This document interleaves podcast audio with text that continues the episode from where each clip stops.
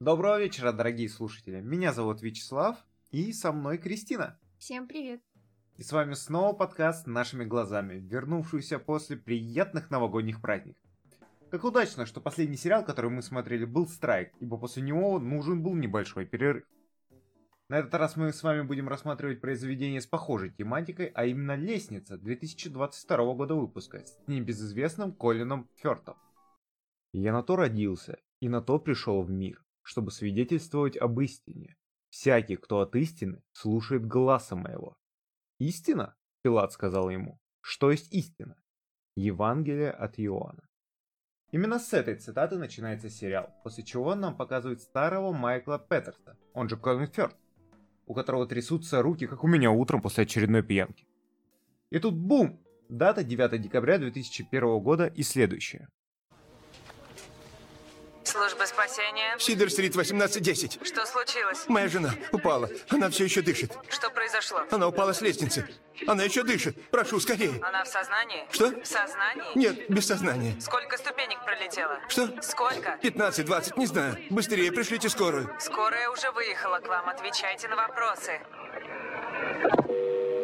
И вот уже снова Майкл предстает перед нами, но уже более молодым. У него дома находятся медики, парамедики, полицейские, параполицейские. Э, и собрались они не просто так. Его жена Майкла лежит мертвая у лестницы, вокруг которой тонны крови на стенах, полу и самой жертве. Такое ощущение, что из нее все литры крови просто бабахнулись. К Майклу также приезжает пьяный сынуля Тот со своей подругой с рождественской вечеринки и тоже узнает о смерти матери. Э, Отец семейства то бросается к трупу, то плачет, то пытается умыться, и все это выглядит либо очень наигранно, специально, либо актер был обижен на всех, что, и, что ему здесь пришлось сниматься. Персонаж моментально трезвеет, когда ему говорят, давай-ка ты, брат, останешься здесь до прихода особого распоряжения. А что, толково. А труп хотя бы уберете или можно в контейнер на улице оставить, чтобы мусорщики утром забрали. Кадры с потерпевшей допросами члены семьи иногда перебиваются на ВХС, как будто снимает с оперативной камеры, что, конечно, играет на атмосферу сериалу, и это, безусловно, плюс.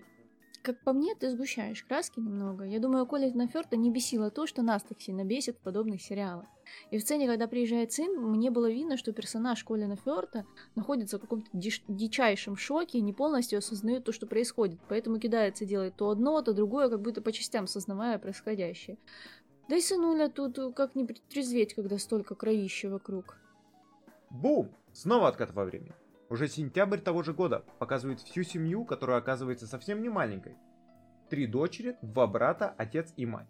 Девушки семейства празднуют, потому что одна дочь, Марта, поступила в колледж Сан-Франциско. Сразу видно отношение Майкла и одного из сыновей Клейтона, ибо первый не реагирует на привет от последнего. Обидно чисто по-человечески. А также видно, что одна из дочерей, родная дочь именно Кэтлин, супруги Майкла, не очень-то и радуется за сестер, и вообще она такая сидит обиженная на мать, потому что последняя так уж, не так уж и сильно радовалась э, за нее в свое время. Уже видим конфликт. Закрепили. Все собираются на праздничный ужин по случаю поступления, и тут нас знакомят семейные традиции. А именно налить какого-то шмурдяка в какой-то бронзовый кубок, поблагодарить кого-то из семьи и передать другому, и так по кругу. И вроде бы семья дружная, и вроде бы нет.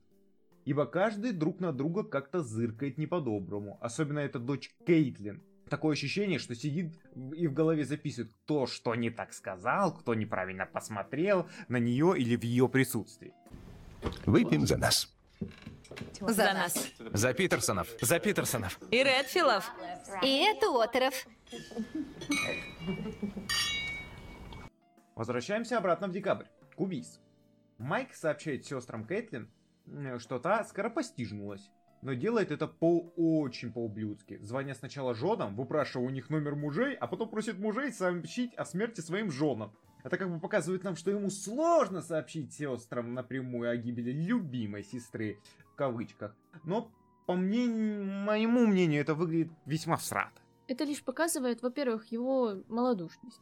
Во-вторых, его отношения с сестрами жены были далеко не близкие. То есть он понимал, что если он им расскажет, что произош- произошло с их сестрой, они кинутся в истерику, которую он не может вытерпеть, и, возможно, начнут его в чем-то обвинять прям сразу с порога. А мужьям рассказать безопаснее. Они не будут плакать и биться в истерике, и уж точно мужья смогут выдержать реакции своих жен на новость. А у него ручки чисты. В общем, короче, можно понять вполне себе, поступил так, как было ему удобно, не думая о том, как этот поступок выглядит со стороны. Он же всего лишь человек, в конце концов. Хитрюга он, а не человек, мягко говоря. Ну, об это, обо всем по порядку, как известно. А дальше? Дальше винегрет из разных временных отрезков. У Кэтлин сокращение на работе из-за неудачного слияния корпораций. Майкл, оказывается, пытается пойти в политику и копает под мэра и полицию города, а еще договаривается с кем-то в мотелях, самых разных и развратных, судя по всему. Потом разговор супругов перед ужином о том, что нужно экономить, и вроде бы все хорошо. Нас тут явно вводят в курс событий того, что могло привести Кэтлин к такой печальной судьбе, о возможных мотивах, чтобы у нас появилось понимание о том, какая обстановка была в семье, между супругами, ну и прочее тому подобное. Возвращаемся к убийству. Я буду говорить об убийстве, а вы все будете понимать, что я имею в виду основное дело сериала и основной временной отрезок. У Майкл приехал брат и говорит, что надо защищать свою жопу и думать о защите, а не о родине, и искать адвоката. Брат Майкла сводит протагониста с адвокатом, который предъявляет ценник в 500 тысяч зеленых. В 2001 году. Очень и очень недурно, скажу я вам. Но адвокат защищается тем, что он профи, и с ним все будет на мази. Майклу это, конечно, не нравится, но оказывается, что жизнь Кэтлин застрахована, что уже поможет расплатиться в случае необходимости. Ну, как я поняла, страховка Кэтлин помогает расплатиться только с долгами самой Кэтлин. У них же там произошло падение акций ее компании, и они остались с миллионом дол- долларов долгов. Чтобы понести расходы на юриста, Майклу придется самому рвать, так скажем, попу. Нет, в любом случае страховка будет играть свою роль, ибо потом э, в дальнейшем будет акцентироваться на внимание на этом, потому что ее потом удачно заберут, так сказать. Но это мы забегаем вперед. Приезжают герои домой, а там сестры погибшие, которые, конечно же, в шоке и, конечно же, сочувствуют семье и Майклу. Кажется, наступил психологический момент для ужина. За ужином родственники и добродушные соседи собираются и обсуждают текучку. Наступает криповый момент. Свет выключает и несут поздравительный торт одной из дочерей, которую играет Софи Тернер.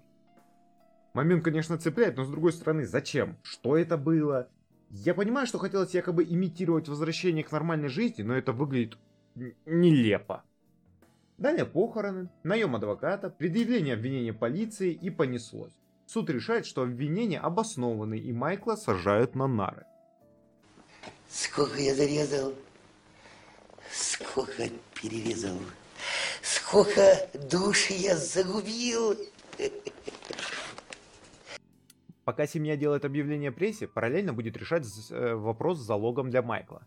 А в это время Волчара позорный, вернее, окружной прокурор, показывает фотки гомосексуального характера двум сестрам Кейтлин, и у тех башню сносит. Это, оказывается, является красным триггером, и значит именно Майкл убил свою жену. А как ты хотел? Все по чесноку. Голубой, значит убийца. Прокурор говорит, что Майкл скрывает свою гомогейность, а когда супруга узнала, то ссора, крики и 105 статья УК. И сестрам этого хватает. И они уже готовы растерзать протагониста. Вот змеюки, а только что говорили, что все будут вместе и до конца. Тогда вопрос, до чего конца? Далее нас знакомят с французами, которые хотят снять документальный фильм по событиям, которые разворачиваются в Америке. Якобы потому, что режиссера зацепила историю, а продюсеру это понравилось. Они связываются с командой по защите жопы Майкла, обговаривают детали и соглашаются на производство фильма. Тем временем дома детишки, оставшиеся без родителей, грызутся друг с другом, и мы видим начало раскола на два лагеря. Те, кто считает папашку виновным, и те, кто за Майкла. Э, Клейтон, один из сыновей, уезжает из дома в это время. В первом лагере будет ублюдская родная дочь Кейтлин, но я буду называть ее Катей, и сестры погибшей. А во втором сыновья Биба, то есть тот, и Боба, то есть Клейтон. И две сестры, Софи Тернер, которую я так и буду называть, и Марта, которая с нестабильной психикой, от которой хотели отказаться в детстве. Не осуждаю. Детям рассказывают, что папа любитель сосисок. И все вроде бы это принимает, но у блюдина Катюха нет. Логика, как у сестер погибшей. А именно, как у камня. А соответственно, тупица. Но она не может успокоиться и пытается своим сестрам рассказать, что отец тот еще засланный казачок, и мы многого о нем не знаем. И вообще он мутный. Сестренки, поддержите. В общем, сводит смуту до разделения, так сказать. Батя возвращается из СИЗО, и начинается оперативная работа. Защита пытается найти аргументы для того, чтобы указать, что произошел несчастный случай с потерпевшей, а полиция наоборот. Все по стандарту жанра. Правда, я так и не понял, какого жанра я смотрел в то время, но потом это станет ясно. И вроде бы все получается складно. Кейтлин шла-шла, да упала. И там же скончалась. Версию защиты нам показывают от первого лица, мы там присутствуем и показывают все. Кровь, падение, удары. За это, конечно, плюс. Это уважаемо и играет на атмосферу и серьезность происходящего. Должен сказать, что последующие теории о той злосчастной ночи зрители также будут показывать со всеми вытекающими последствиями. Тем временем прокурор вызвал к себе котяху. Уже не Катю, да, а котяху. Я акцентирую на этом внимание, попрошу заметить. И показал ей фотографию мертвой матери, тем самым забрав еще одного члена в лагерь тупиц. Официально лагеря разделились. И никто из противоположных друг с другом лагерей не общается, кроме как в суде. И в этом моменте зритель должен как бы сопереживать героям и всем участникам дела, но нет. Потому что ты знаешь, что в одном лагере беспросветные тупицы, и сопереживать им ну никак не получится при всем моем уважении. И даже несмотря на боль утраты любимой сестры и матери, которая, как позже выяснится, не такая уж любимая сестра и мама. Пометка. У Славы сопереживать не получается. На самом деле, конечно же, сопереживаешь и тоже начинаешь задумываться, а кто из них прав, и сомневаешься в невиновности Майка. И ты как понимаешь, что да, у него умерла жена, ее убили, но у них-то отняли сестру и родную, неприемную мать. Соответственно, их страстное желание найти виновного можно понять. Недоумение ситуации это вызывает, потому что их мнение изменилось после того, как полиция нашла достаточно косвенные улики против виновности, точнее, ну, косвенные улики виновности Майка и давила на них, показывая фотографии и откровенно манипулируя ими. Они и так в горе, конечно же, покажи им пальцем на врага, они ухватятся. Возмущает именно этот факт, что полиция не смогла найти достаточных доказательств, но семью Кэтлин перетащила на свою сторону, и из-за этого конфликт кажется очень лицемерным. Им приходится отказываться от своих слов в сторону брака Майкла и Кэтлин и постоянно подтверждать свое новое мнение, высказывая в духе «Вот, мы знали, мы догадывались». В город приезжают французы и начинаются съемки фильма. Сами французы тоже не едины во мнении. Режиссер думает, что подозреваемый невиновен, продюсер наоборот. Также приезжает бывшая жена Майкла из Германии. Я так понимаю, две дочери, Софи Тернер и Марта, от нее. Нет, от нее два сына, Тот и Клейтон, а Софи Тернер и Марта это дочери ее подруги. Они с Майклом их удочерили после смерти этой самой подруги. А, ну и очень сложно, конечно. Я всегда путался и буду путаться, и по итогу, по факту, к концу это не будет иметь никакого значения. Ну да ладно. Полиция, главный козырь, которого является гомосексуальность подозреваемого, пытается залезть глубже в проблему. Э, находит мужика, который был на фотографиях, найденных в ноутбуке Майкла, но оказывается, он с ним не спал, а якобы спал другой. Ну, тот, который спал, он спал со многими шишками из города. И поэтому прокурор не хочет рыть себе могилу, допрашивая такого важного свидетеля в суде. Семья тем временем рассказывает об эмоциях, которые переживает ее член. Один брат пьет и нюхает. Сестер заставляет выступать на камеру под манипуляциями отца. А также накал добавляет, что выплаты по страховке приостанавливают. Так как дочь ублюдина Катюха со своим биологическим отцом доказали, что являются ближайшими родственниками погибшей, и именно они должны получать эти выплаты. А также выясняется еще один забавный факт. В Германии 20 лет назад соседкой Майкла произошел точно такой же случай. Лестница, много крови, глубокие порезы на черепе без перелома.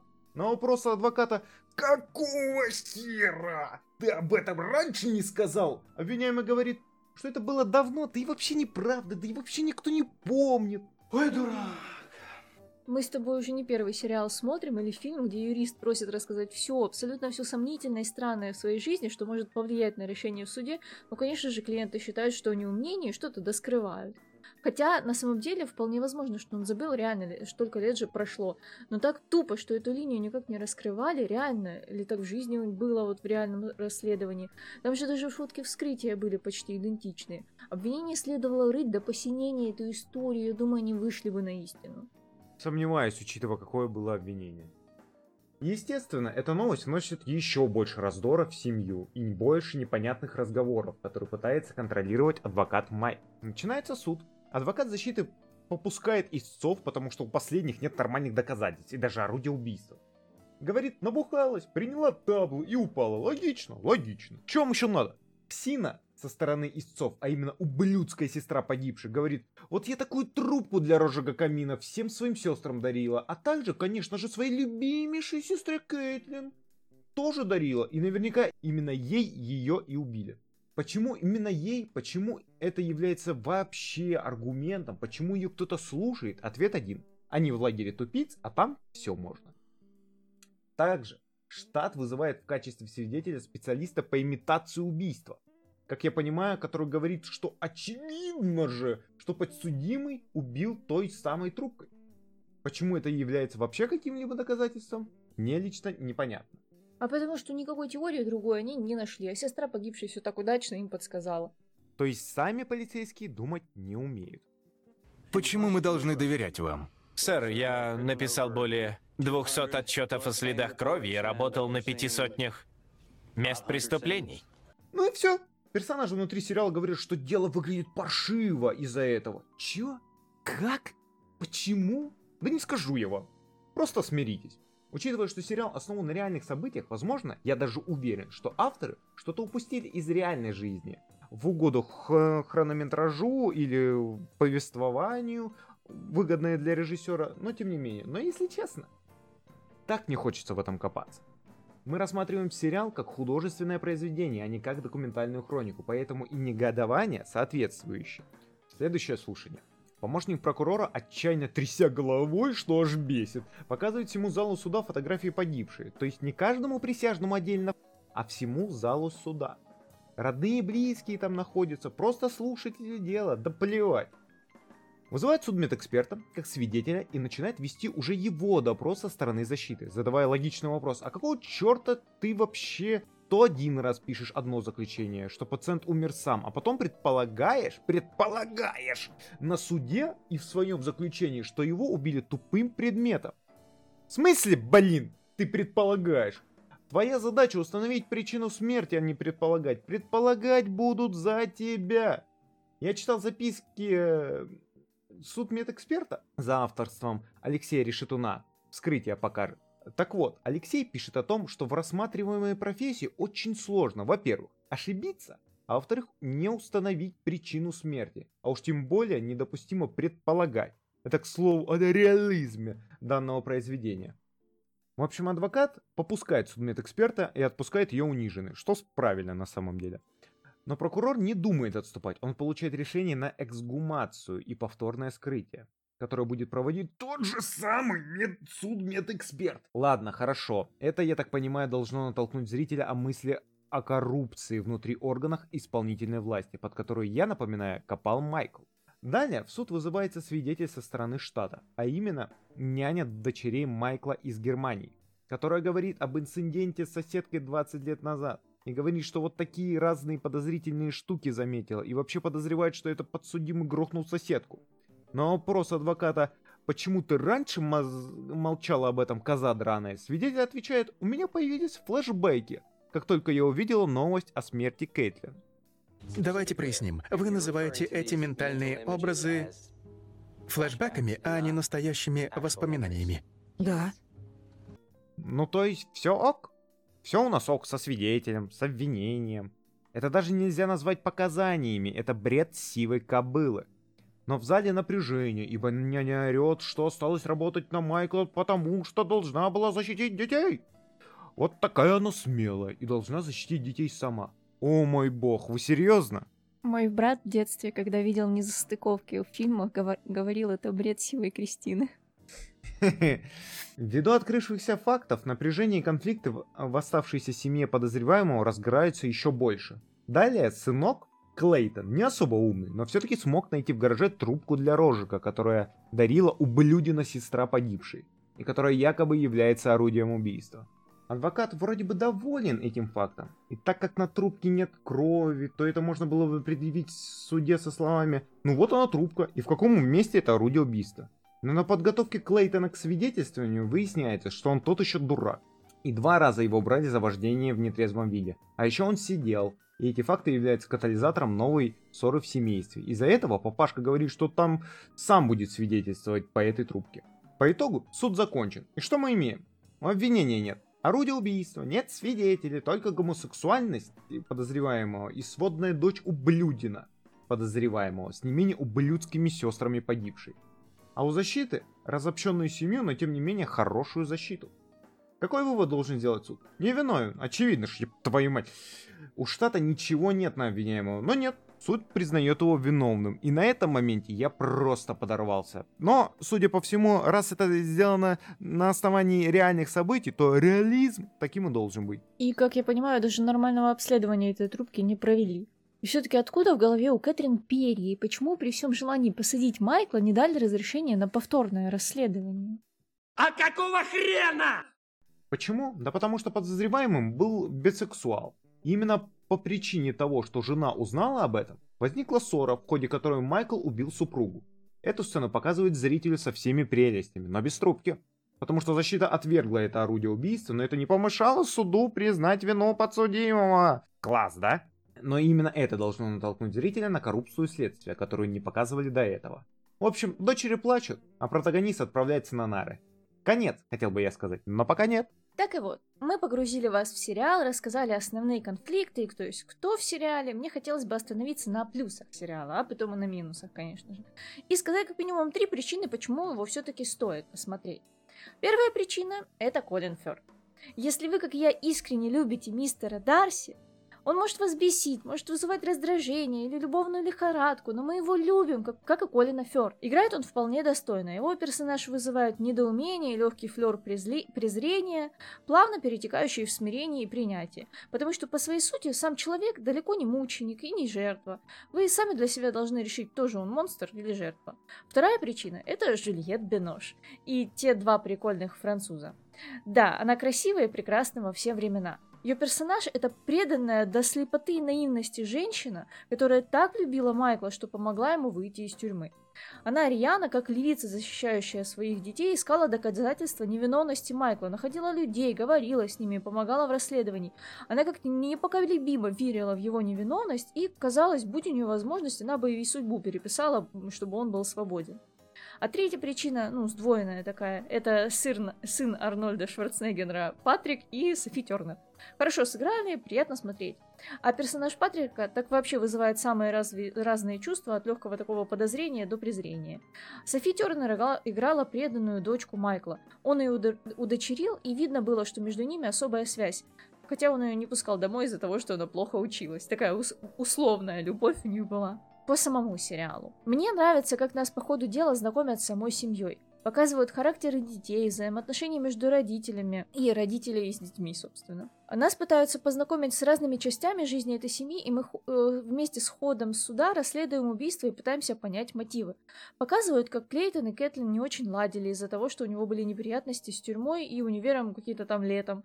Но она его старается поддерживать, чтобы все-таки он стал на ноги и стал достойным человеком. А Клейтон, в свою очередь, напоминает Кэтлин, что она начала встречаться с его отцом еще до того, как он развелся с его матерью. И это нам кажется возможным мотивом.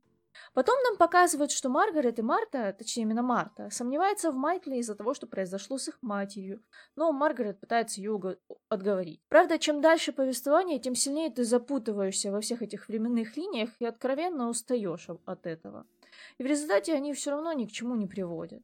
Ты просто вот так вот, как слепой котенок, стараешься выискать истину во всем показываемом, и от изнеможения просто сдаешься. А, мне, конечно, больше всего нравится теория про сову. Она много объясняет, например, олени. Я сейчас не про сотрудников ГРБ, а про фигурки на газоне. Их явно кто-то туда поставил.